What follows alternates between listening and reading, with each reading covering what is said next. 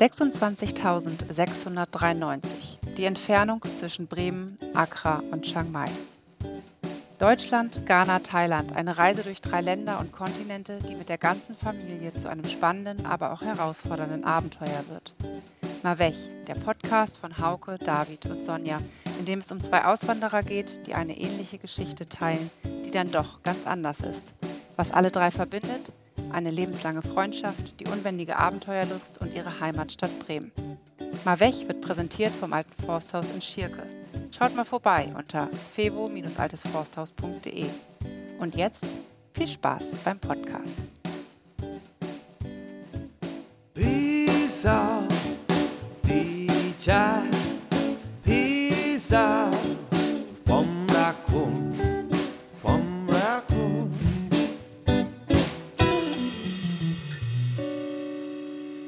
Schön, dass wir uns wiedersehen, David Hauke, ähm, und vor allem sprechen. Ähm, ich freue mich total. Ist ja wieder so ein bisschen Zeit ins Land gegangen. Ist sicherlich auch einiges passiert bei euch, bei uns auch. Ähm, lass uns doch einfach mal, ähm, erzählt doch einfach mal, was, was, wie es euch so ergangen ist in den letzten Wochen, seit wir uns das letzte Mal gesprochen haben. David, wie geht's dir? Sonja, schön dich zu sehen, schön dich zu sehen, Hauke. Ähm, ich kann es kaum glauben, dass wir wieder zusammengefunden haben. Wir hatten ja ein paar Termine hin und her geworfen und jetzt haben wir es endlich gefunden, äh, den, den Samstag. Äh, ich kann ja nochmal das Na Datum kurz erwähnen. 11.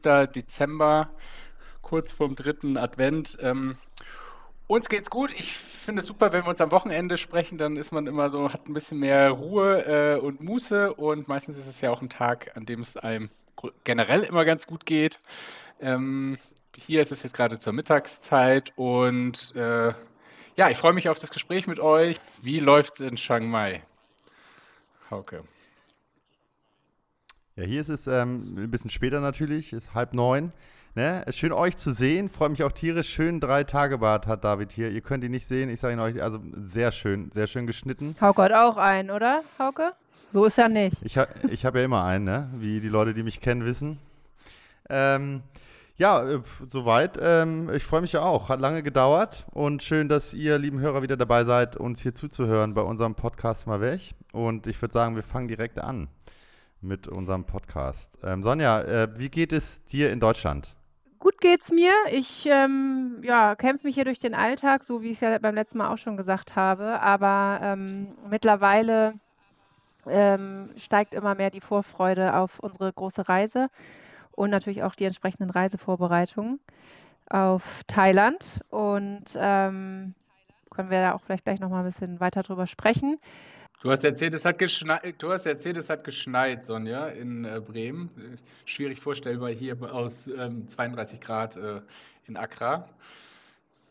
Ja, es hat letztes Wochenende wohl hier ein bisschen geschneit. Ich war da allerdings selber gar nicht in Bremen, habe da nur so die Matschreste noch gesehen, aber da ist so insgesamt hier ähm, im, im, norddeutschen Raum so ein bisschen was runtergekommen und ähm, das hat sich aber jetzt auch wieder verflüchtigt. Im Harz in Schierke, da wo ähm, Ingrid jetzt auch gerade weilt, in unserem alten Forsthaus, ähm, da äh, liegt allerdings wohl so ein bisschen mehr Schnee auch und ähm, ja, macht dann Freude auf, auf Weihnachten und freue mich einfach jetzt wirklich auf eine lange, lange Auszeit. Ich glaube, ich habe nochmal drüber nachgedacht. Ich glaube, ich hatte in meiner gesamten beruflichen Laufbahn nie ähm, so lange Urlaub. Also ich habe ja fünf Wochen Urlaub, vier davon bin ich dann in Thailand. Geil. Ähm, ich glaube, so lange weg war ich bloß in meiner Elternzeit und das war ja dann doch nochmal eine andere Nummer.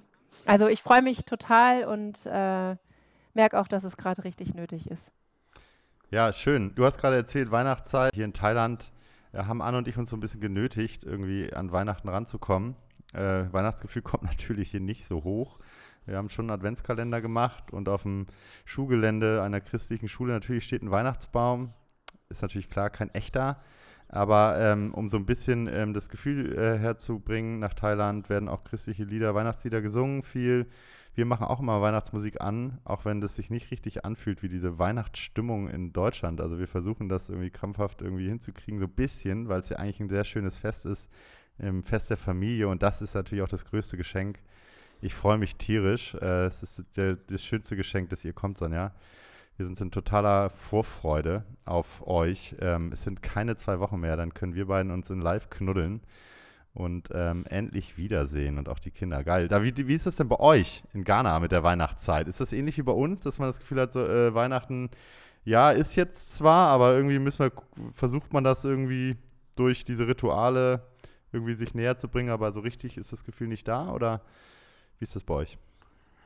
Also, ähm, Ghana ist ja ähm, gerade im Süden ein ähm, durchaus christlich geprägtes Land und ähm, man merkt schon hier so eine gewisse Unruhe und Vorfreude auf irgendwie das Jahresende, aber vor allem auch das Weihnachtsfest.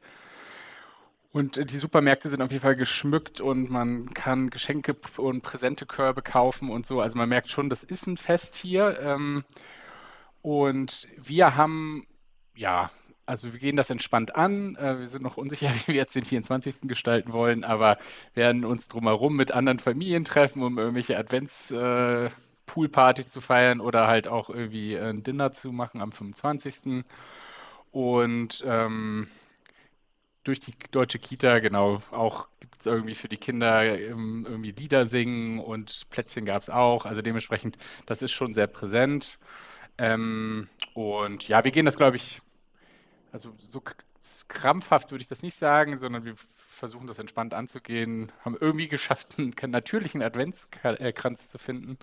Das, ähm, ja, wir hätten aber auch darauf verzichten können. Also dementsprechend, das war jetzt einfach, weil es uns auf die Füße gefallen ist. Und dann äh, steht er jetzt bei uns und erinnert uns daran, dass sozusagen jetzt diese Zeit herrscht. Ähm, genau, und auch auf jeden Fall Vorfreude. Wir werden auch Urlaub nehmen und knapp zwei Wochen frei haben. Und das tut dann auf jeden Fall auch nochmal gut. Ähm, ich wollte aber nochmal auf einen ganz anderen Punkt hin, hinaus, weil wir ja auch gesagt haben, wir wollen noch einen kurzen Ausblick geben oder Rückblick, was in den letzten Wochen passiert ist.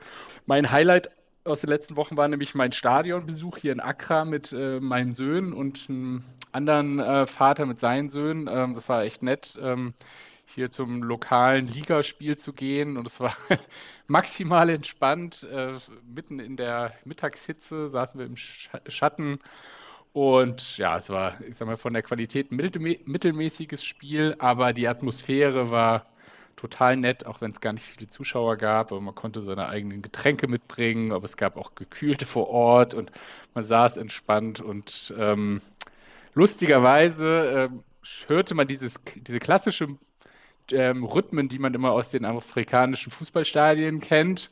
Und wir haben uns immer gefragt, wo ist denn jetzt hier die Band, die das irgendwie trommelt und die äh, Bläser und so. Und dann haben wir irgendwann rausgefunden, das kommt aus den Lautsprechern. Also das ist tatsächlich dann da, weil es gar nicht so viele Zuschauer gab, wurde das einfach eingespielt. Aber es hat auf jeden Fall irgendwie dazu beigetragen, dass es ein sehr afrikanisches Fußballerlebnis war. Und weitere Auffälligkeiten. Wie viele Zuschauer waren so da? Ja, es war wirklich leer. Du hättest auch nicht im, in der Sonne sitzen können. Es war viel zu heiß. Und die schattige Seite, die längs, äh, eine Seite war im Schatten ähm, wenige, also wenige hundert, würde ich sagen, ne? Vielleicht 500, 400. Äh, Aber theoretisch wären mehr gegangen. Also ich meine jetzt so auch aus Corona-Gründen. Ja, also da gibt es, glaube ich, gar keine Begrenzung. Also ähm, genau, also das kann voll werden und das ist ein großes Stadion. Also das ist das äh, in der Hauptstadt. Ähm, Was genau, zahlt das, man dafür so ein Ticket? Äh, wir haben uns das VIP-Ticket für 4 Euro gegönnt pro Erwachsener. Und die ganzen ähm, Kinder waren umsonst. Und tatsächlich haben wir einen ghanaischen Vater gesehen, der irgendwie mit ich glaube, sechs Kindern ankam, die dann da alle umsonst reingetingelt sind. Also ja, Platz war und die Leute sind in der Hinsicht total entspannt. Äh, nee, das war total nett. Eine Auffälligkeit noch für die, die so ein bisschen Fußball interessiert sind. Es war wahnsinnig auffällig, wie häufig äh, die ähm, Ärzte aufs Feld mussten. Und ich hatte gar nicht den Eindruck, dass es jetzt irgendwie große, schwere Verletzungen waren, sondern vielmehr, dass es einfach eine Pause für alle Spieler bedeutete, weil es einfach wahnsinnig heiß war und die natürlich voll in der äh, prallen Sonne gespielt haben. Also da hatte ich echt Respekt vor der Leistung dann trotzdem. Aber das war ja auf jeden Fall ein Unterschied zu dem, was wir so aus der europäischen Ligen kennt, glaube ich. Ähm, ja, also das war so ein bisschen mein Highlight. Ähm, lustigerweise. Hast du denn, Entschuldigung, ja? darf ich ganz kurz eine Zwischenfrage da. Hast du denn da direkt auch für uns ein bisschen gescoutet? Also ist da jemand bei, den du uns für Werder empfehlen kannst? Oder du sagst, das Niveau war jetzt ich habe ehrlich gesagt, genau, ich habe tatsächlich versucht, das mit dem Blick mal so ein bisschen anzugucken, ob ich irgendwie einen Spieler erkenne, wo ich denke, wow, Das ist der Rotdiamant. Aber ich habe gemerkt, ich bin kein Scout. Also das ist, ähm, tut mir also echt schwierig. Ich war überrascht zu sehen, wie viele großgewachsene ghanaische Spieler es gibt, weil für mich, also sag ich mal, die Fischermänner sind eher so kompakte, bisschen so meine Größe, 1,80 oder kleiner. Äh, und da gab es aber auch wirklich viele, die geschätzt zwei Meter groß waren. Das hätte ich gar nicht so erwartet. Und ähm, genau, nee, war auf jeden Fall einfach eine interessante Geschichte, die ich äh, auf jeden Fall regelmäßig jetzt wiederholen werde, weil es total angenehme Nachmittags. Ähm, äh, Beschäftigung war. Ähm, vielleicht noch ein Punkt, ähm, der mich wieder aus beruflicher Sicht sehr nah an Deutschland rangerückt hat, ist, dass ähm, durch den Regierungswechsel, der jetzt ja gerade stattgefunden hat, ja, die Organisation, für die ich arbeite, die Zukunft Umwelt Gesellschaft, die sehr nah am Umweltministerium gewesen ist oder auch weiterhin ist, ähm, ja, da sich ziemlich viel Änderungen abgezeichnet haben. Und das war einfach spannend zu sehen, dass man irgendwie jetzt wieder mit großem Interesse die Zeit, deutschen Zeitung gelesen hat, um einfach zu gucken, ja, wer wird der nächste Minister, die nächste Ministerin und wie verteilen sich die Zuständigkeiten zwischen den äh, Ministerien. Das hat unmittelbare Auswirkungen quasi jetzt auf meine Arbeit. Und äh, ja, hat mich irgendwie so überrascht, dass ich da jetzt auf einmal wieder auch so mit der deutschen Politik so ganz nah und unmittelbar äh, beschäftigt war. Das hatte ich gar nicht so im fernen Ghana erwartet. Äh, das fand ich ganz interessant. Ähm, ja, das waren so ein bisschen die zwei, drei Punkte, die irgendwie hier so passiert sind. Sonst als Family hat sich so langsam wirklich ein Heimatgefühl hier auch eingestellt. Also ähm, man ist gedanklich sonst nicht mehr viel in Deutschland, muss man sagen. Und es ist einfach jetzt hier der Ort, wo wir uns auch wohlfühlen und äh, ja, jetzt auch einfach sehr intensiven Alltag ähm, gestalten und genießen. Und ähm, ja, ist ein gutes Gefühl. Und vielleicht abschließend, ähm, gerade aus dem, sag ich mal, Freundeskreis gibt es durchaus viele, die natürlich auch schon ein bisschen länger in Ghana sind und die jetzt für Weihnachten nach Deutschland reisen, was ja immer so der klassische Anlass ist. Und die natürlich jetzt schon auch so ein bisschen so, ah, ist das ein guter Moment, das gerade zu tun, weil es hier in Ghana Corona-mäßig recht entspannt ist. Und äh, ja, also wir waren ganz froh, dass wir einfach frühzeitig entschieden hatten, hier zu bleiben. Und es fühlt sich unabhängig jetzt von Corona einfach gut an, hier in dieser Heimat jetzt auch das Weihnachtsfest zu feiern. Genau. So, das ist ein bisschen der Abriss. David, du hattest ja, ähm, wir haben im letzten Podcast vorhin darüber gesprochen, auch gesagt, dass du ähm, ja eigentlich so wie ich auch vorwiegend als Familienmanager mitgegangen bist ins Ausland. Ähm, um sich auch um die Kinder und um alles drumherum zu kümmern und ja nun doch auch arbeitest ähm, mit einer halben Stelle. Ähm, hat sich das verändert? Ist da irgendwie für dich äh, Sicht, dass sich das, dass es weniger wird oder äh, irgendwie, wie ist da so die Entwicklung bei dir? Wir haben das jetzt äh, fortgeschrieben. Bis März wird es wahrscheinlich noch so sein, dass ich 50 Prozent arbeite und dann ist wahrscheinlich, wird das zu Ende gehen. Ja. Und das wäre auch eine, oder ist auch eine Etappe, auf die ich mich dann freue, äh, nochmal das anders zu gestalten. Genau. Ja, ich finde es auf jeden Fall, also gerade weil du sagst, das ist ähm, jetzt auch das Schöne, die Entscheidung für euch, dass ihr ähm, da bleibt und Weihnachten feiert. Ähm, es ist ja auch, auch einfach nochmal ein, ein, ganz anderer Eindruck, den man bekommt, wenn man solche Feste ähm, auch im Ausland verbringt. Also ich kenne das selber auch noch aus meiner Zeit in äh, Madrid ähm, dann eben auch ohne Familie und ohne das, was man sonst so kennt, einfach sich da so drauf einzulassen. Und jetzt ist es ein halbes Jahr, dass ihr da seid und um richtig anzukommen, tut es ja auch gut, wirklich länger am Stück einfach da zu sein. Also von daher, ich bin auch echt gespannt, was ihr, was ihr danach erzählt, wie ihr so die Feiertage verlebt habt und äh, ja, wie sich das auch so unterscheidet so insgesamt von hier. Ja, wir freuen uns tierisch auch auf die Feiertage. Ähm, bei uns waren die letzten Wochen geprägt von Schließung der Schule und Kindergarten, weil die Zahlen hier in Thailand ja, wie ich beim letzten Mal gesagt habe, so ein bisschen explodiert sind und jetzt auch massiv zurückgegangen sind. Wir sind jetzt, glaube ich, bei irgendwie 4500 Fällen am Tag in ganz Thailand, was ja relativ wenig ist. Gerade im Vergleich zu vor fünf, sechs Wochen waren es irgendwie fast 20.000. Und das auch für meinen, meinen Alltag natürlich irgendwie bedeutet, äh, ich äh, habe wenig Freizeit, von der ich mir erhofft hatte, dass ich auch immer mal wieder irgendwie ein bisschen frei bekomme und ein bisschen Zeit habe, um Sachen zu machen. Also ich bin quasi so Kindergärtner für meine beiden Kinder alleine und verbringe immer den Vormittag, Mittag mit meinen Kindern zu zweit und versuche da irgendwie viele Aktionen reinzubringen. Und dann mittags kriege ich ab und zu mal so ein bisschen Pause. Anne muss aber natürlich auch vorbereiten dann noch, nachdem sie fertig ist mit der Schule. Und dadurch ist so diese, dieses Gefühl, wir wollen endlich auch irgendwie, wir freuen uns so auf diese, diese Feiertage, dass jetzt endlich mal Ferien sind und man nicht noch diese Arbeit hat und sich so entlasten kann. Und der, die größte Freude habe ich ja eben schon erwähnt, dass wir uns sehen und unser Weihnachtsfest ja auch nicht in Deutschland stattfinden wird, sondern ähm, wie wir geplant haben, Sonja, ähm, unter einer Palme am Strand werden wir dann die Bescherung machen. Da freue ich mich tierisch am 24. drauf. Ähm, und genau, das ist so. Das ist ja für uns im Grunde auch schon so ein Stück weit Tradition geworden, dass wenn wir jeweils im Ausland sind, uns äh, irgendwie gegenseitig besuchen und das Weihnachtsfest miteinander verbringen. Also als du in den USA warst damals, habe ich dich besucht. Als ich in Spanien war, hast du mich besucht und wir haben Weihnachten gefeiert. Also äh, erleben wir ja sozusagen diese äh, neuen Momente dann auch gemeinsam. Ja, wunderbar. Was für mich auch total besonders ist. Genau. Also das ist. Aber unter Palmen ist wirklich ja nochmal ein ganz anderer Eindruck. Ich bin auch total gespannt, wie das wird. Aber ganz kurz nochmal eben, ähm, weil du erzähltest, dass du jetzt so die Vormittage äh, mit den beiden Mädels alleine verbringst. Ist es ähm, nicht möglich oder keine Option oder ist die Anknüpfung ähm, an andere Familien bei euch noch nicht so groß, dass ihr da euch auch mal, du hattest ja erzählt, dass Emma und Lia da irgendwie auch schon erste Freundinnen gefunden haben, dass man sich da mal zusammentut und irgendwie auf den Spielplatz geht oder äh, ist das gar nicht so erlaubt? Also jetzt zum Schluss haben wir das vermehrt gemacht. Also jeden Mittwoch haben wir uns nochmal getroffen und ähm, mit einer Familie, mit mehreren Kindern und waren am Spielplatz. Und bei Lia hat das noch ein, zwei Wochen länger gedauert. Das war ein Mädchen, was Emma irgendwie so ein bisschen ihr Herz geschlossen hat. Und dann mit der ganzen Familie haben wir uns einfach so ein Café, es gibt ja einige so nette Café, Restaurants mit schönen Spielplätzen.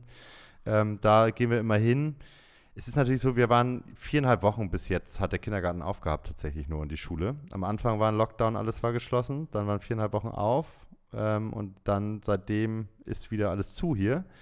Das heißt, so lange waren die noch gar nicht da und so viel Zeit, irgendwie intensive Kontakte zu knüpfen, war noch nicht da. Mit einigen Eltern, wo ich gedacht habe, könnte man machen, habe ich auch gar keine Kontakte, habe ich dann irgendwie versucht aufzunehmen. Und dann ist es schon auch so, also ein paar Tage ist es irgendwie schön, weil man hat dann doch auch mal was zu tun, man geht dann mal einkaufen ähm, und dann gehen wir mal schwimmen und dann wird mal hier gebastelt und man muss auch sagen, also du hattest es eben erwähnt, David, dass ihr habt ja, der Kindergarten hat offen und da wird auch immer viel so weihnachtlich gemacht tatsächlich, wir haben ein ganz tolles Kindergartenteam, die ähm, jeden Tag ein Kalendertürchen schicken mit einem Bastelvideo, mit Sachen. Und auch vorher, also dreimal die Woche ist Videokonferenz, Montag, Mittwoch, Freitag, irgendwie bieten die das an. Auch immer mit irgendwelchen Anreizen. Vorher war es ja St. Martin, da gab es irgendwie Lieder zu und Videos zu und jetzt ist es immer was rund um Weihnachten. Ähm, und so hat die Zeit sich irgendwie schnell rumgelebt. Und jetzt tatsächlich eine Woche vorher, bevor die Ferien beginnen, ähm, hat die Regierung hier in Thailand das, das Go gegeben und die Schule macht wieder auf und auch der Kindergarten macht wieder auf.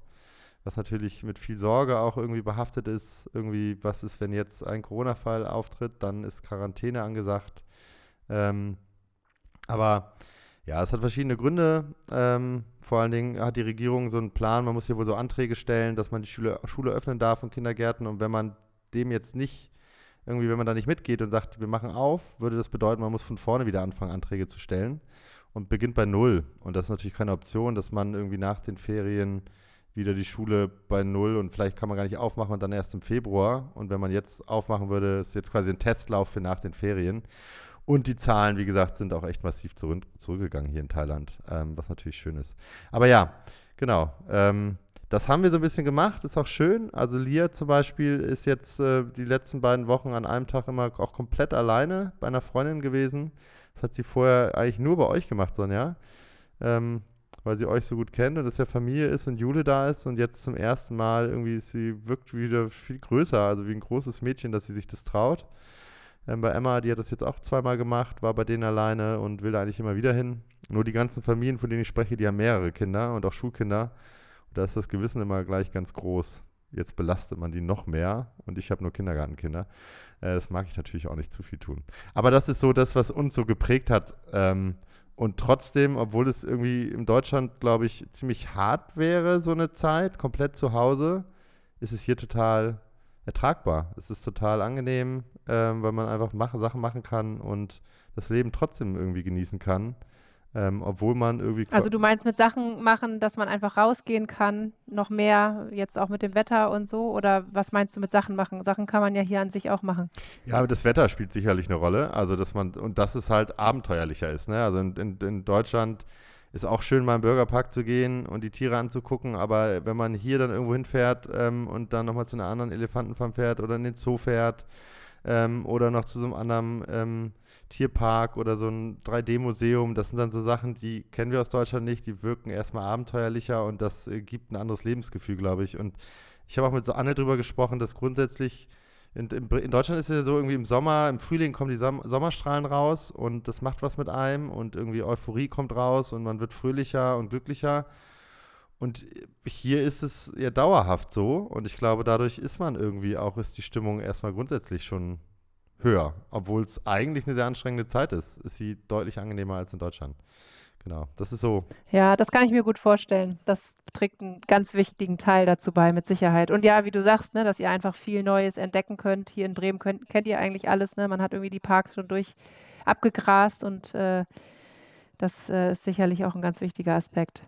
Wollen wir mal ähm, auf unser Zusammentreffen anstoßen?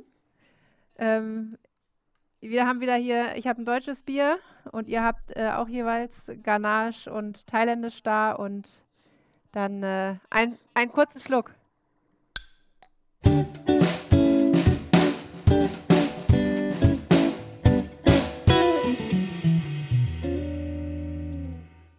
Bevor, bevor wir jetzt auf unser Thema eingehen, würde ich noch mal ähm, eben kurz auf die Reisevorbereitungen eingehen.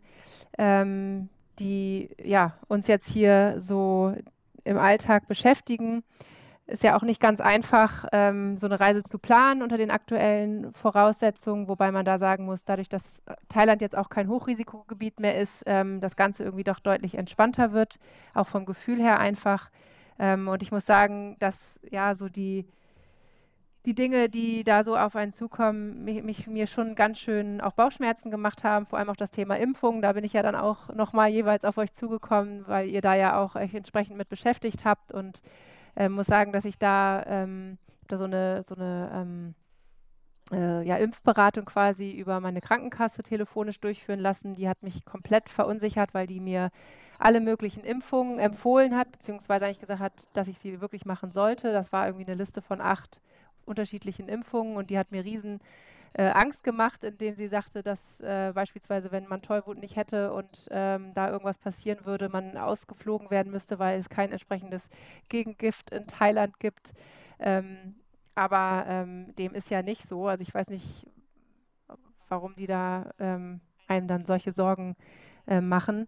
Ähm, aber das war auf jeden Fall ein Thema, womit ich mich sehr viel beschäftigt habe, was wir dann aber zum Glück auch gut klären konnten ähm, über, die, über das Tropeninstitut. Also das heißt, wenn hier jemand mal überlegt, ins Ausland zu fahren, ich würde da auf jeden Fall empfehlen, das Tropeninstitut anzuschreiben oder da einen Termin zu machen, weil die einfach, glaube ich, wirklich so den besten Überblick haben. Und ähm, ja, nachdem wir das sozusagen dann auch quasi abgehandelt hatten, war, war das Gefühl dann insgesamt auch einfach viel besser und ähm, ja, kämpfe mich jetzt so ein bisschen durch die durch die einzelnen äh, Vorbereitungen noch, die zu machen sind, wie wir müssen so eine Thailand-Pass ähm, oder so einen Thailand-Pass be beantragen, ähm, der erstmal auch irgendwie recht aufwendig scheint, wo man relativ viele Dokumente einreichen muss. Aber den habe ich jetzt ähm, bekommen. Der ist dann am Ende auch nur automatisch erstellt worden. Ich weiß gar nicht, inwieweit die wirklich meine Unterlagen gecheckt haben oder ob das tatsächlich ja so ein automatisierter Vorgang ist. Ähm, wo das alles berücksichtigt wird. Den haben wir auf jeden Fall. Und ähm, jetzt steht eigentlich nur noch der PCR-Test aus, den wir dann ähm, am Montag machen, bevor wir losfliegen. Und wenn die negativ sind, die drei Tests, dann, dann haben wir eigentlich, glaube ich, alles geschafft. Ja, Wahnsinn. Ich kann es ich kaum erwarten, Sonja, dir hier mein Heim zu zeigen. Und äh, also ich freue mich natürlich auf Phuket und Khao Lak erstmal euch da zu sehen. Und Strand ist schön und gut, aber noch mehr freue ich mich natürlich, dich mit nach Chiang Mai zu nehmen und dir meine neue Welt zu zeigen, wo ich ähm, jetzt gerade lebe. Und wir leben mega geil. Ich finde es, also es ist für uns richtig wahnsinnig. Ich kann es gar nicht in Worte fassen, wie sehr ich mich freue, dass ihr jetzt kommt. Und ich kann es gar nicht glauben. Das ist jetzt zwei Wochen, ne? Die Vorfreude bei den Kids ist auch riesengroß. Und wir haben witzigerweise heute gerade eben im Briefkasten gehabt einen Brief von Lia an Jule weiß nicht, wann habt ihr den losgeschickt? Das muss Wie lange dauert sowas? vor drei Wochen so ungefähr gewesen sein. Ah, okay. Ja, der ist heute angekommen. Da war die Freude natürlich auch riesengroß und ja, steigert die Also- Vorfreude nochmal mehr. Also ich kann nur aus meiner Erfahrung berichten, ähm, dass es tatsächlich total schön ist. Ähm, man hat sich irgendwie neu eingelebt, man hat, hat ein neu, vermeintlich neues Leben begonnen in neu, ganz komplett neuen äh, Umwelt ähm, und hat sich aber auch orientiert und dann Besuch zu bekommen und das auch irgendwie teilen zu können, das ist irgendwie einfach immer ein cooles Gefühl. Also das kann ich auf jeden Fall voll nachvollziehen, bin auch neidisch sozusagen, dass ihr euch sehen könnt, äh, auch persönlich. Ähm, aber bei uns zeichnet sich so langsam auch die ersten Besuche ab und ja, das ist irgendwie zum einen natürlich auch immer ein Anlass für einen selbst, nochmal Sachen zu machen, die man jetzt schon gar nicht mehr macht. Also hier gibt es auch ein paar touristische Führungen, die ich auch gerne nochmal irgendwann machen möchte, aber die würde ich jetzt nicht einfach so am Wochenende mal machen für mich. Das ist natürlich auch ein super Anlass dann einfach mit jemandem anders, der zu Besuch ist.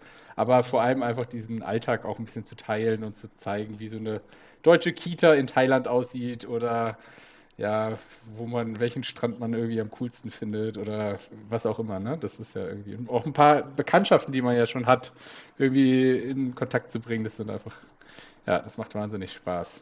Also, Wie lang ist da so die Liste? Also ich, ich weiß noch von Hauke und Anne, die sagten, als sie erzählten, dass sie nach Thailand gehen, ähm, die Liste immer länger wurde von Leuten, die sagten, sie, sie würden dann auf jeden Fall zu Besuch kommen. Ähm, hat vielleicht sich jetzt auch nochmal aufgrund von Corona so ein bisschen verändert, dass man da so ein bisschen vorsichtiger ist, ähm, um überhaupt zu buchen, war bei uns ja auch so ein Thema. Ähm, aber ist da schon, also habt ihr da schon eine Liste, die jetzt sozusagen so, wo ihr so ein bisschen koordinieren müsst, wann wer kommt? Also eine Liste wäre jetzt übertrieben, ne? Also eine befreundete Familie aus Berlin hat jetzt äh, für Februar Flüge gebucht und meine Eltern planen im März zu kommen. Das sind sozusagen die ganz konkreten äh, Dinge. Wenn jetzt nicht Corona uns einen Strich durch die Rechnung macht, dann gehe ich mal davon aus, dass das auch funktioniert.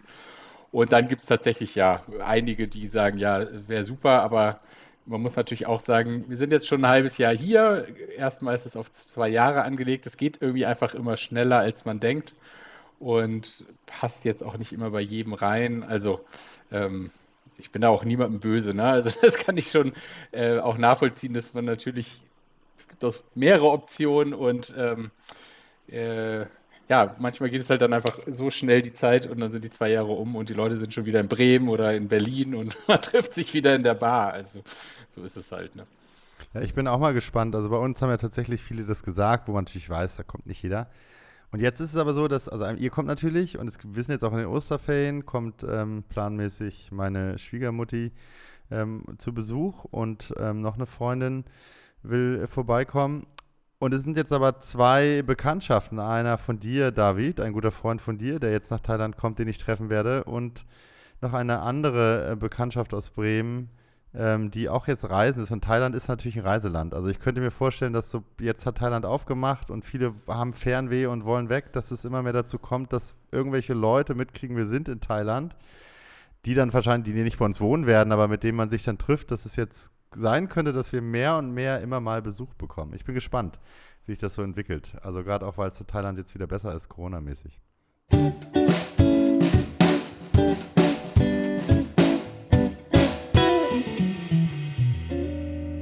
Gut, ich würde dann jetzt mal ähm, auf unser eigentliches Thema zu sprechen kommen. Ähm, warum Ausland? Also wie ist es dazu gekommen, die Entscheidung zu treffen, ins Ausland zu gehen? Was ist der Reiz? Ähm, wie ist dieser Reiz entstanden? Gibt es da einen Ursprung? Vielleicht können wir dazu ähm, sonst auch einfach mal, also ja, ich hatte es ja schon eingangs mal erwähnt, dass ihr ja auch schon, oder wir alle ja irgendwie auch schon im Ausland waren, verschiedene Stationen hatten. Ich glaube, David ist da der mit der äh, größten Auslandserfahrung, ähm, mit schon Afrika, ihr beide USA, Frankreich, ähm, Weltreise. Ne? Ähm, vielleicht habe ich jetzt auch noch was vergessen. Ähm, wie, ähm, ja, wie ist, wie ist das so entstanden bei euch, so die Lust auf Ausland und auszureisen? Ich würde mal die Frage stellen, David, was meinst du denn, wo das bei mir da durchgekommen ist? Ich würde, ich spielen wir das Spiel mal andersrum, David. Was meinst du? Warum bin ich so auslandinfiziert? Was meinst du, wo ist mein Ursprung? Ich weiß nicht, ob es Zufall ist, dass du mich jetzt fragst, aber ähm, also ist es ja auf jeden Fall so, dass man, also um konkret zu antworten, du hast auf jeden Fall bei mir beobachten können, was es mit einem macht, wenn man ins Ausland geht. Und das äh, kann ich wiederum aus meiner eigenen Geschichte auch erzählen, dass ich weiß, ich saß irgendwie, äh, es muss dann in der 10. Klasse oder so gewesen sein, äh, in Kassel im Gymnasium und hörte den Bericht von einer äh, Austauschschülerin zu, die in den USA war. Die war nur für ein paar Wochen da, aber hat schon total begeistert berichtet und ich, dann dachte ich, ja, hört sich super an. Ich versuche das auch mal und daraus ist dann gleich ein Jahr geworden und das konntest du beobachten und also ich habe wahrscheinlich in höchsten Tönen geschwärmt und äh, hast mir ja auch schon ein paar Mal berichtet, dass dich das auf jeden Fall auch quasi motiviert hat, da mal äh, das irgendwie dir anzugucken. Und ähm, so ist es, glaube ich. Ne? Also man aus dem Umfeld, entweder Familie, Freunde oder so, bekommt man irgendwie Impulse, ähm, kriegt irgendwie das überhaupt als Idee, äh, entwickelt sich das, dass das irgendwie spannend sein kann. Und zumindest ich kann bei mir persönlich sagen, dadurch, dass die Auslandsaufenthalte für mich immer so bereichernd und so positiv waren, hat sich das einen an den anderen sozusagen äh, dran herangereiht. Wenn jetzt da der erste Aufenthalt in den USA mittelmäßig oder vielleicht auch gar nicht so schön gewesen wäre, dann wäre es das vielleicht auch geblieben an Auslandsaufenthalten, zumindest längeren. Und ich glaube, das ist sozusagen dann irgendwie so die Biografie, die jeder dann mitbringt und selber ja auch entwickelt. Und du bist jetzt in Thailand, weil es dir unter anderem in den USA so gut auch gefallen hat und das ist für dich jetzt irgendwie äh, ein ganz besonderes Jahr damals war. Jetzt spreche ich für dich, aber so gut kenne ich dich. Ja, genau, das war, das, das war ja die Frage. Ich sehe, ja genau, das war's. Ich wollte es auch gerade sagen, diese positive Erfahrung, die du gemacht hast, ähm, du hast geschwärmt von in den höchsten Tönen. Ich weiß auch, am Steller See, du kamst wieder nach einem Jahr, wir haben natürlich Kontakt gehabt, dann waren wir wieder zelten am Steller See.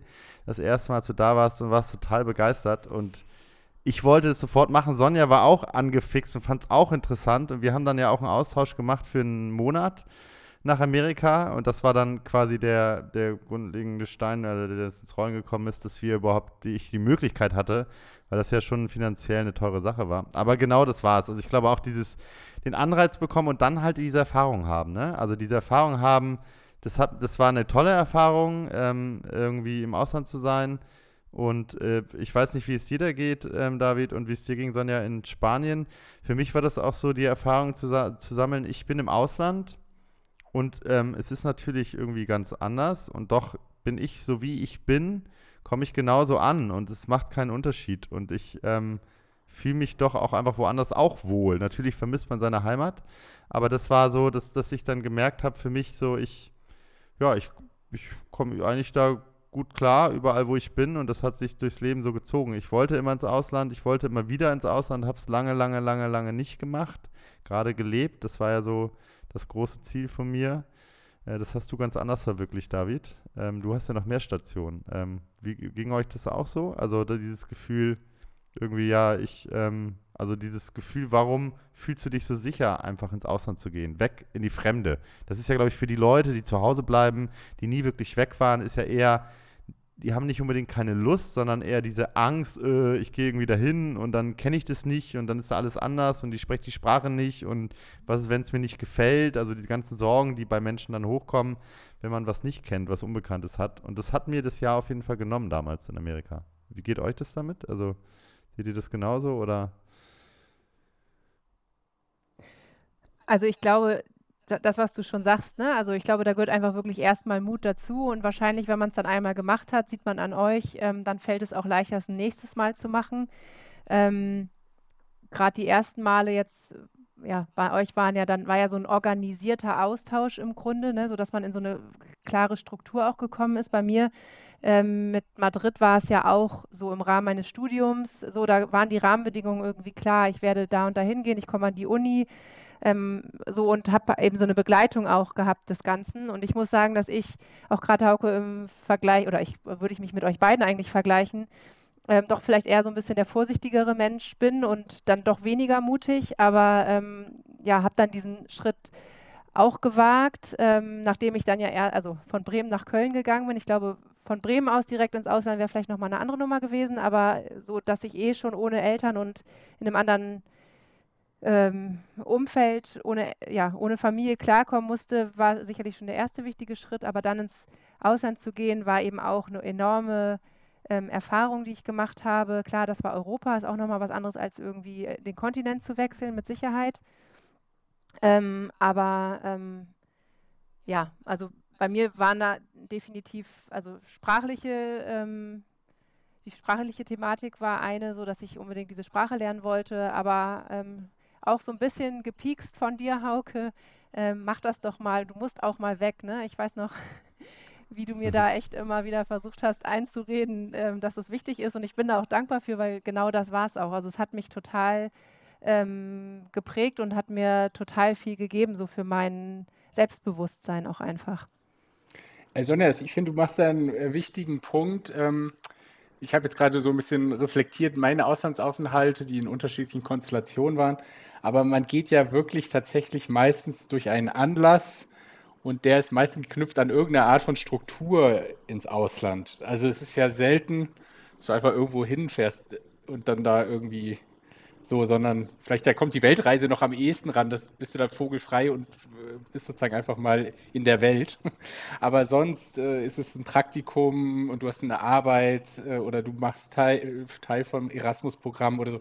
Also du hast zum einen irgendwie einen Purpose, einen Grund, warum du da bist und der bindet auch Zeit von dir und äh, strukturiert deinen Tag und ähm, und teilweise sind es natürlich auch dann so Austauschprogramme, wo du in Deutschland sogar darauf vorbereitet wirst, ne, wenn du jetzt ein bisschen jünger bist.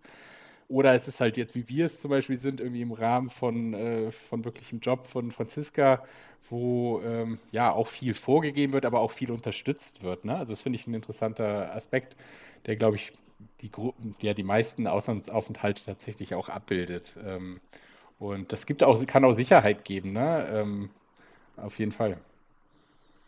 Ja, ich hatte das ja so, also für mich war das, seitdem ich in Amerika war, hatte ich das Gefühl, wie so ein kleiner äh, Virus, äh, dass ich infiziert bin vom Ausland und ins Ausland gehen. Und das war dann auch, ähm, seitdem wollte ich auch immer weg. Ne? Ich weiß nicht, ob du dich erinnerst, Sonja. Ich wollte auch dann aus Bremen gleich wieder weg nach dem Abi, wenn es ging. Und bin dann ja auch in Köln gelandet zum Zivi.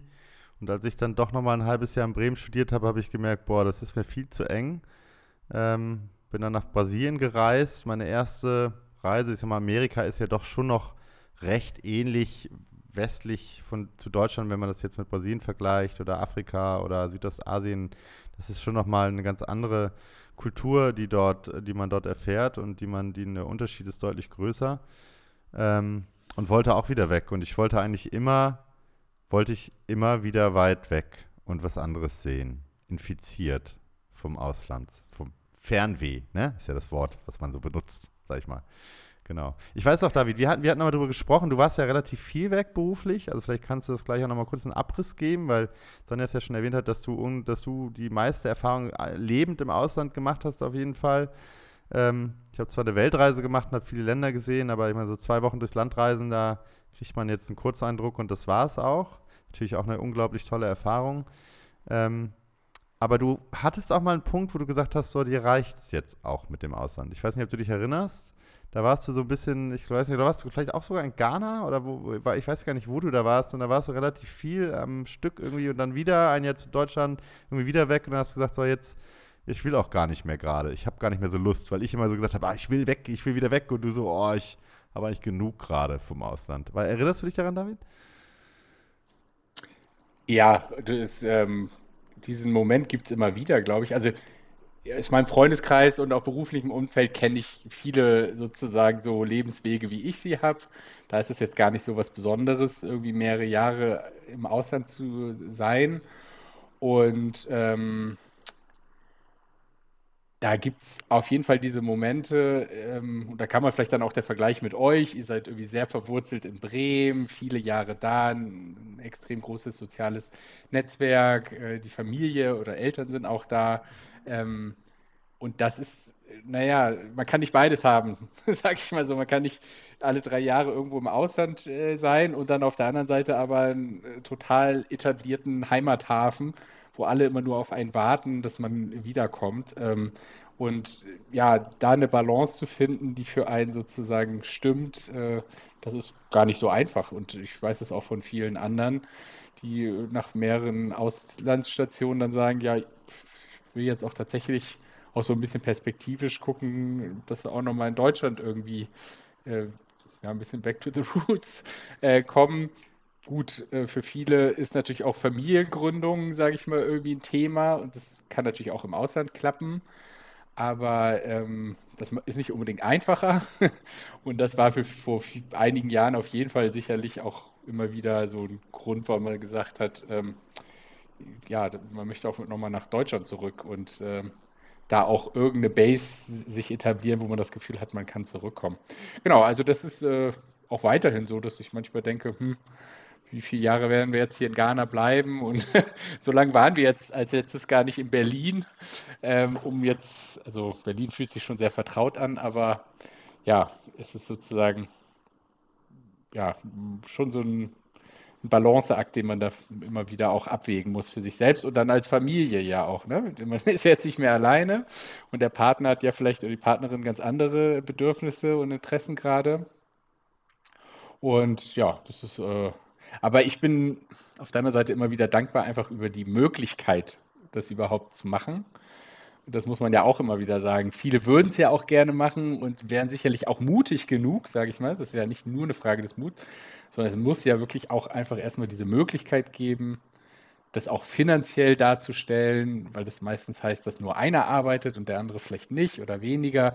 Und das ist jetzt schon auch ein großes Geschenk, wenn man überhaupt wählen kann. Und wenn man sich dann dagegen entscheidet, das ist auch okay.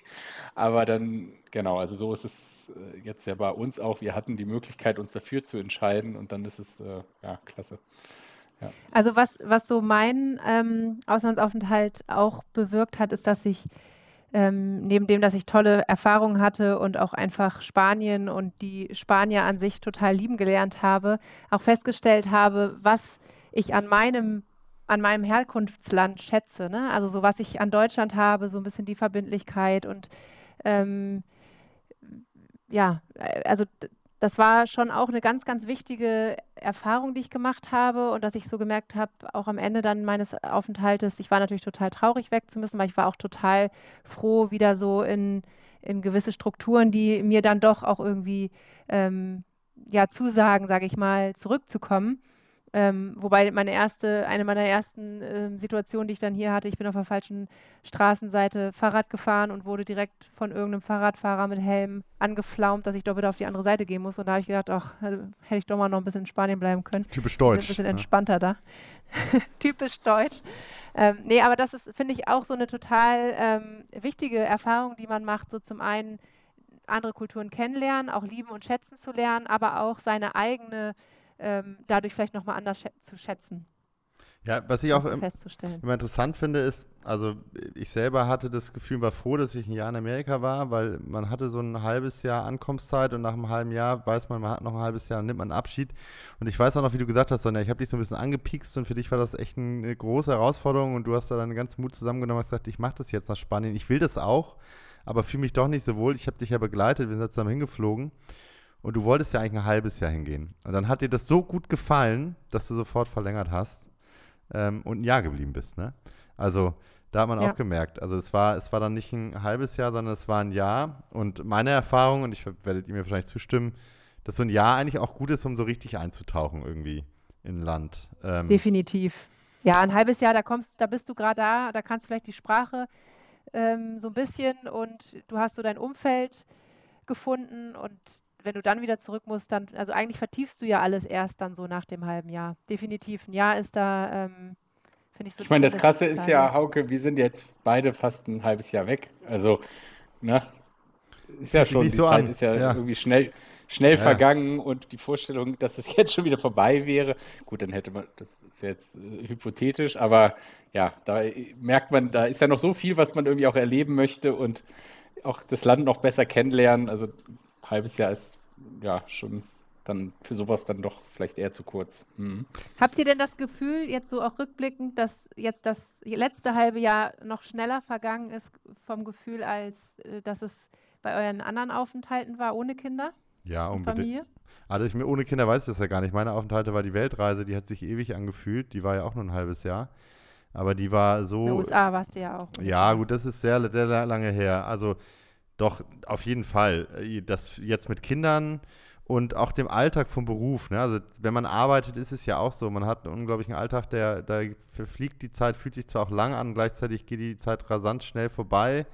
Ähm, das Wochenende geht noch schneller vorbei als irgendwie die Wochentage, aber genau, also ich finde durch diesen Alltag und den Beruf irgendwie, äh, ja, ist es, ist es auch ist ein ganz anderes Dasein. Ähm, und das mit den Kindern irgendwie. Es ist auch irgendwie, man ist halt auch nicht so für sich frei. Ne? Wir haben schon oft darüber gesprochen, wir würden total gerne hier viele Ausflüge machen, ähm, Wanderungen ähm, in die Natur, die jetzt, sag ich mal, so mit Kindern nicht angesagt sind. Wir haben jetzt schon auch mal einmal eine Tour gemacht, dann ist es aber eher so ein, komm, jetzt lauf noch ein bisschen und dann, oh, ich kann aber nicht mehr, oh, es tut mir hier weh und oh, ich will nicht mehr. Und dann muss man halt abspecken. Und es ist halt was ganz anderes. Ne? Es ist kindorientiert, klar, die Kinder sind im Alter, da wird es auch absolut nach dem Kind orientiert und die mussten sich ja schon nach uns richten. Wir wollten ins Ausland, ähm, die mussten mit, so und das ist natürlich klar, dass man hier den Alltag nach den Kindern irgendwie mehr oder weniger oder ja, ziemlich voll und ganz fast immer ausrichtet. Ähm, und dementsprechend ist es was ganz anderes. Ich weiß nicht, wie es dir geht, David. Du bist ja da, ich habe ja nie im Ausland gelebt, außer in Amerika. Das ist jetzt sehr, sehr lange her. Vorher war es eine Weltreise, was, was was anderes ist und auch unglaublich toll. Aber dieses Leben im Ausland und jetzt mit Kindern ist doch, also das würde mich interessieren. Wie, wie ist der Unterschied? Es ging ja bei euch los mit Kindern, als ihr im Ausland wart. Ähm, und wie, wie, ist das, wie ist das jetzt für, für dich, äh, diese, dieser Unterschied alleine ähm, und jetzt Familie?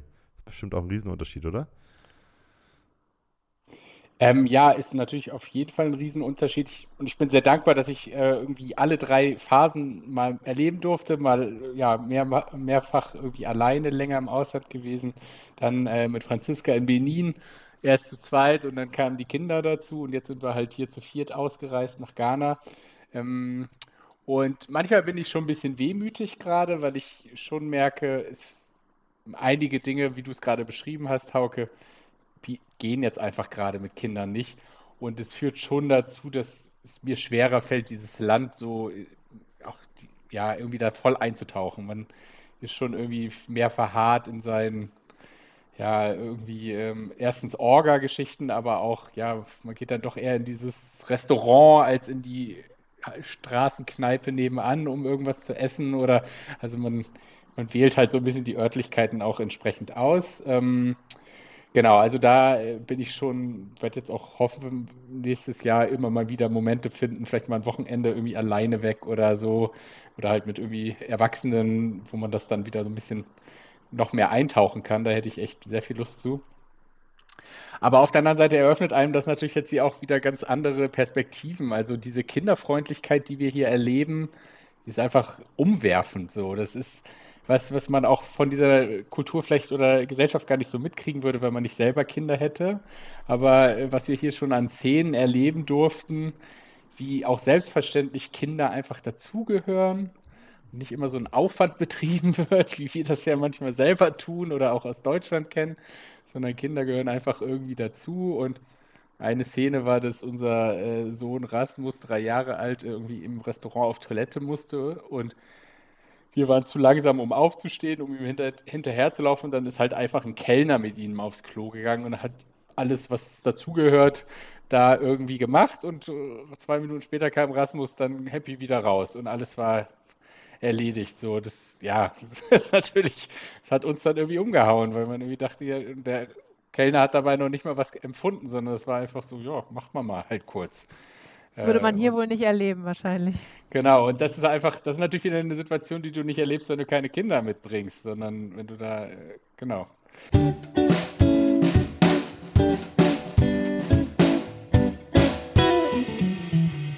Distanz ähm, äh, Ghana, also in Ghana äh, zu Kindern. Also in Deutschland ist das ja schon so, fremde Kinder, ähm, da hält man eher Distanz, also das, das, gehört sich dazu, so, das, das macht man, spricht die vielleicht eigentlich an, aber eigentlich macht man es auch nicht unbedingt, nicht ganz fremde Kinder sprichst nicht einfach an und sagst, ey, hier, wer bist denn du und so.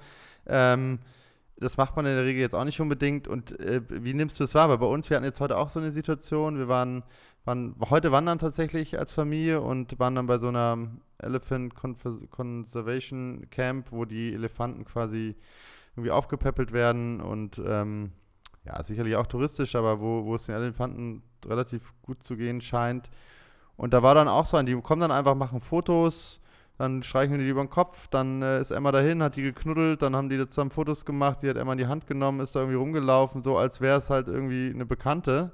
Und in Deutschland würde das nie passieren. Das würde niemand machen und diese Nähe auch nicht zulassen. Und auch generell hier, wenn man irgendwie durch den Supermarkt läuft, dann, dann kann das immer vorkommen, dass die dann einfach die Kinder über den Kopf streicheln und so über den Rücken streicheln und quasi so, hey, du bist ja süß und so.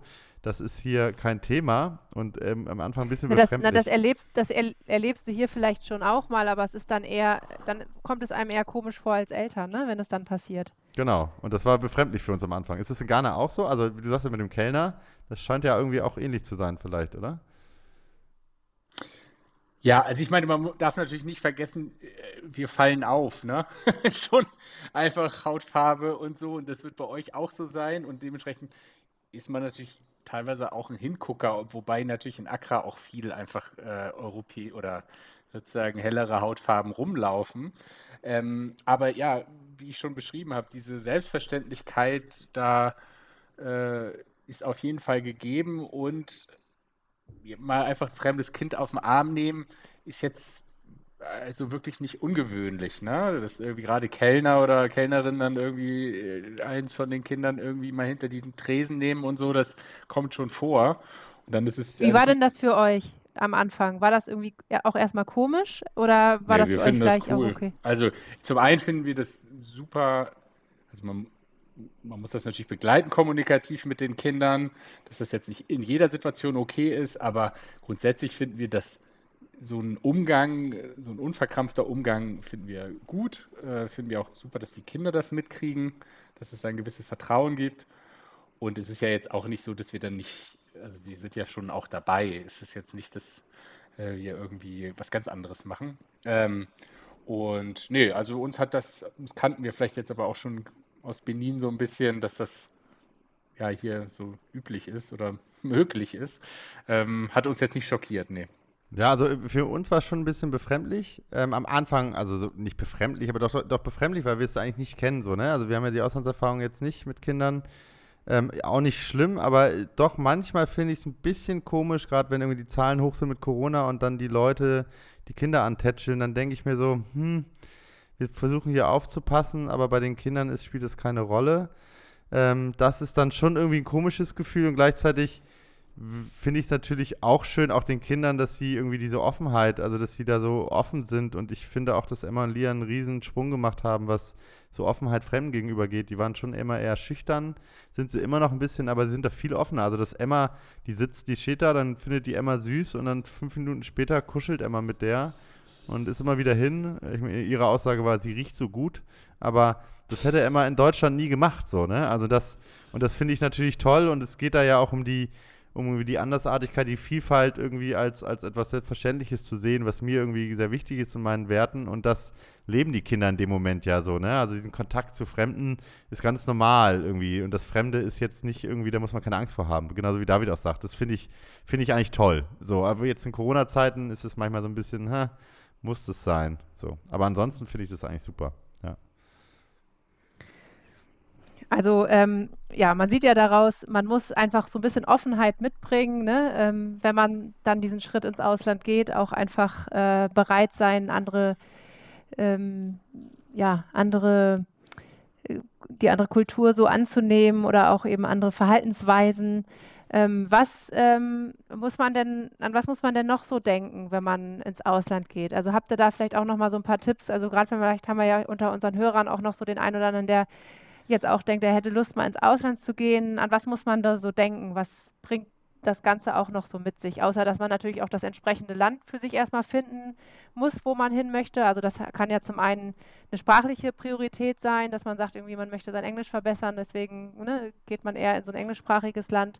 Oder das ist einem erstmal egal und man möchte einfach eine komplett andere Kultur, dann ist vielleicht eher so das Asiatische eine Idee. Ähm, das sind sicherlich sehr individuelle Dinge, aber was, ähm, ja, braucht man denn noch, wenn man diesen Schritt gehen möchte, ins Ausland zu gehen? Also ich würde da vielleicht mal anfangen, was einem auf jeden Fall hilft, ist ein guter Freund, der schon viel im Ausland war, der viel Erfahrung hat und den man immer fragen kann. Ne, David? Das war mein erster Schritt. Ich habe David interviewt und Franzi interviewt. Das war, ähm, so ist das Ganze ja auch entstanden, irgendwie ins Ausland zu gehen. Und ähm, das hilft. Ich kann natürlich jetzt viel erzählen, aber da ist David natürlich noch ein bisschen, äh, weiß mehr. Also ich meine, Krankenversicherung ist natürlich ein Thema. Ähm, das ist das größte Thema. Impfung, das sind so die, das ist das Wichtigste. Wo wohnt man? Wie ist das finanziell? Wie ist das mit den Steuern zu Hause? Wie ist das mit den Steuern vor Ort und so weiter? Ich würde den Ball aber mal rüberschieben, David, weil ich glaube, dass du da noch ein bisschen präziser und besser erfahr aus deiner Erfahrung erzählen kannst, was, was so für dich eigentlich so die Checkliste ist, weil ich habe auch immer dich kontaktiert, um die Checkliste abzuhaken. Und ihr habt uns ja sogar mal eine Checkliste rübergeschickt, bevor es dann bei uns losging. Ähm, ja, wobei ich glaube ich sagen würde, man könnte auch noch einen Schritt zurückgehen und ich würde sagen, man muss auf jeden Fall Flexibilität mitbringen, weil diese Vorstellung, ähm, dass man jetzt sich ein Land aussucht und nur da und so, das ist, glaube ich, mach, dann schon ziemlich kompliziert ins Ausland zu gehen. Also Hauke hat ja jetzt auch nicht unbedingt also gesagt, es muss Thailand werden, sondern er hat gesagt, zusammen mit Anne gerne ins Ausland mal gucken, wo eine Stelle frei ist. Ja, das war, das war, da muss ich einhaken. Also ich wollte ins Ausland immer, ne? War mein Traum. Anne wäre vielleicht nirgendwo anders mit hingekommen, wahrscheinlich. Ähm, Anne äh, hat sich für Thailand total begeistern lassen, sage ich mal so. Ne? Aber du hast recht, Flexibilität yeah. und es läuft nicht so, wie man es denkt und am Ende äh, klappt es doch alles und es kann gut sein. Ne? Also man muss, ja, stimme ich dir zu. Mach weiter, David. Genau, also nur um das äh, sozusagen abzuschließen, bei uns äh, war es, wir wollten auch nicht unbedingt nach, Thai, äh, nach Ghana, sondern wir wollten nochmal ins Ausland und haben dann geguckt, wo ist die Möglichkeit. Also diese Flexibilität ist schon gut, weil wenn man sich dazu sehr verengt, dann kann es halt dazu führen, dass es nie klappt. Ähm, das Zweite ist, äh, die meisten haben jetzt irgendjemanden an, seiner, äh, an ihrer Seite. Ähm, man braucht irgendwie einen Partner, eine Partnerin, die mitzieht, die sich davon begeistern lässt und wo das auch sage ich mal, ja irgendwie funktioniert. Also das, ich fände es auch gut, wenn wir darüber durchaus nochmal sprechen in einer weiteren Folge, so als mit ausreisender Partner, ist ja auch ein bestehender Begriff. Ähm, das ist auch eine Herausforderung und das darf man nicht unterschätzen. Also klar, Anlass ist meistens ein Job oder eine Aktivität von einer Person vor Ort, aber dass beide vollberuflich in einem Land unterkommen, ist dann eher ein glücklicher Zufall. Und äh, ja, das äh, muss sozusagen, ähm, aus meiner Sicht ist es auch wichtig, dass man erstmal guckt, äh, kann man sich das als Paar oder als Familie halt vorstellen. Ne? Ähm, das sind so, glaube ich, die Vorbedingungen, die man überhaupt erstmal. Und dann, klar, gibt es eine ganze lange Liste an Sachen im Sinne von, weggehen, aber dann auch wieder wiederkommen? Kann man in die gleichen Jobs zurückkommen oder muss man irgendwie auch bereit sein, Jobs zu kündigen, um dann zu gucken, was kommt als nächstes? Das ist natürlich auch ein großes Thema, ähm, desto älter man vielleicht auch wird, dass man sagt, nee, die Sicherheit möchte ich schon haben, zu wissen, was danach kommt. Ähm, und äh, ja, sicherlich jemanden an der Seite zu haben, also jetzt im Bekanntenkreis, der schon mal eine ähnliche Erfahrung hat, ist natürlich auch total hilfreich, weil es dann sehr operative Fragen gibt, die man, und da gibt es aber auch, vermute ich fast, äh, Checklisten im Internet oder zumindest zirkulieren sie bei uns im Freundeskreis, was dann wirklich an Details zu klären sind. Hauke hat gerade ein paar angesprochen. Man muss sich schon bewusst sein, dass es einfach viel ja, Orga-Kram auch einfach ist, leider.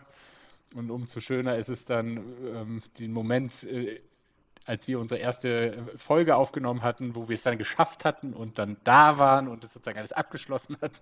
Das war sozusagen, ja, da kommt dann die Belohnung quasi von diesem monatelangen Prozess. Ähm, ja, das würde ich so ein bisschen, ich glaube, das braucht so insgesamt, ähm, ja.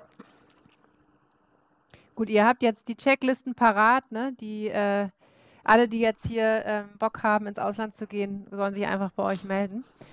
Ähm, da könnt ihr dann mit Rat und Tat zur Seite stehen, auch gerade weil ihr ja wirklich ganz unterschiedliche Voraussetzungen hattet, unter denen ihr gegangen seid oder auch jetzt gegangen äh, oder auch jetzt nach wie vor im, im Ausland seid. Ähm, ja, seid ihr da ja auf jeden Fall gute Ratgeber, was das angeht. Ich glaube, ich glaube, es hängt da tatsächlich auch nochmal, gibt es große Unterschiede. Also wir haben ja bei uns schon gesehen, große Unterschiede dass bei euch schon nochmal deutlich mehr auch geregelt war für euch, David, ähm, weil es auch über die, das Auswärtige Amt ging und wir jetzt nicht als ähm, Beamte ins Ausland gegangen sind, sondern uns sagen, über die Schule hier haben anstellen lassen, gab es nochmal andere Faktoren und dann gibt es natürlich noch viele Menschen, die das nochmal anders machen und die dann noch schwieriger an ein Arbeitsvisum kommen, wenn sie jetzt keinen Arbeitgeber haben oder das Auswärtige Amt, die sozusagen dafür sorgen, dass man das Visum kriegt. Ähm, dadurch, ich glaube, das variiert auch tierisch und dann hängt das auch davon ab, in welchem Alter man geht. Ich glaube, vor 15 Jahren wäre ich mit ganz viel noch, noch sorgloser einfach losgereist. Ja, das wird schon alles und es wird ja wahrscheinlich meistens auch immer alles. Aber es gibt halt so ein paar Sachen, auf die muss man achten.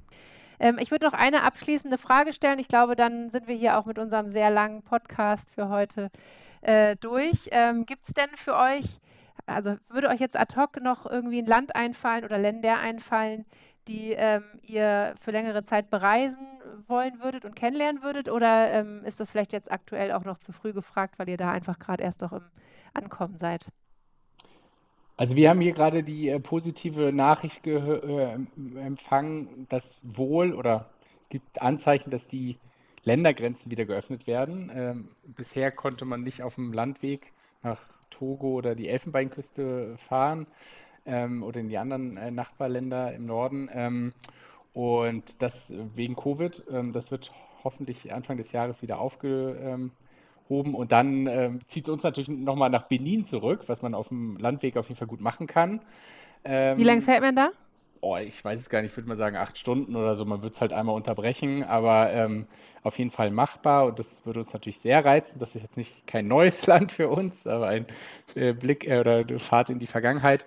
Und sonst, nee, hab ein ganz konkretes Land eigentlich nicht. Erstmal Ghana selbst noch ein bisschen äh, erkunden, von auf jeden Fall in den Norden ähm, und auch in den Westen an der Küste lang. Und ähm, ja, ich glaube, das ist auch erstmal Programm genug.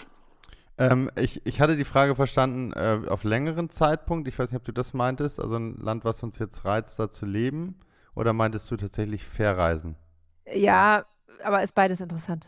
Also Wie, also was mich reizen, wo ich gerne immer hin wollte und was ich aber jetzt erstmal nicht machen werde, ist, ähm, weil es leider nicht geht, ist natürlich Myanmar. Ähm, das ist kein, da wird man jetzt nicht erstmal hinreisen. Wir werden auf jeden Fall, sobald es geht und die Grenzen offen sind, äh, werden wir nach Laos reisen, weil das so eins unserer Lieblingsländer von unserer Weltreise waren, wo wir durch zwölf Länder gereist sind um, um die Welt. Und das war eines unserer Lieblingsländer. Da sind wir auch nochmal hingereist, nachdem wir die Weltreise abgeschlossen haben. Da werden wir auf jeden Fall hinreisen. Und ansonsten habe hab ich Mexiko geliebt. Ähm, wenn der Drogenkrieg da endgültig irgendwann vorbei wäre, dann würde ich auf jeden Fall gerne da leben, auch noch mal ein Jahr oder zwei. Das würde mich sehr reizen. Aber ähm, so wie die Lage da ist, wäre mir das viel zu gefährlich, gerade mit, mit Familie. Aber Südamerika fand ich immer sehr interessant. Ich muss halt sagen, ich kann zu Afrika nichts sagen, weil das ist der Kontinent, auf dem ich noch nicht war. Ich würde auch gerne mal nach Neuseeland, Australien, aber das schätze ich jetzt kulturell, ist bestimmt auch interessant, aber jetzt nicht so reizvoll wie jetzt Afrika oder nochmal nach Südamerika für längeren Zeitraum. Ähm, aber ich hoffe, vielleicht klappt das ja sogar noch, dass äh, wir euch in Ghana besuchen, David. Wer weiß, das ist ein bisschen schwieriger, weil wir jetzt selber in Thailand sind. Aber das ist auf jeden Fall, Afrika ist ein Kontinent, den ich unbedingt noch bereisen möchte. Wahrscheinlich nicht jetzt. Ja, genau. Gut, dann stoßen wir nochmal an und sagen bis zum nächsten Mal, oder? Bis zum nächsten Mal. Bis zum nächsten Tschüss. Mal. Schöne Grüße. Ciao. Schöne Weihnachten. Tschüss.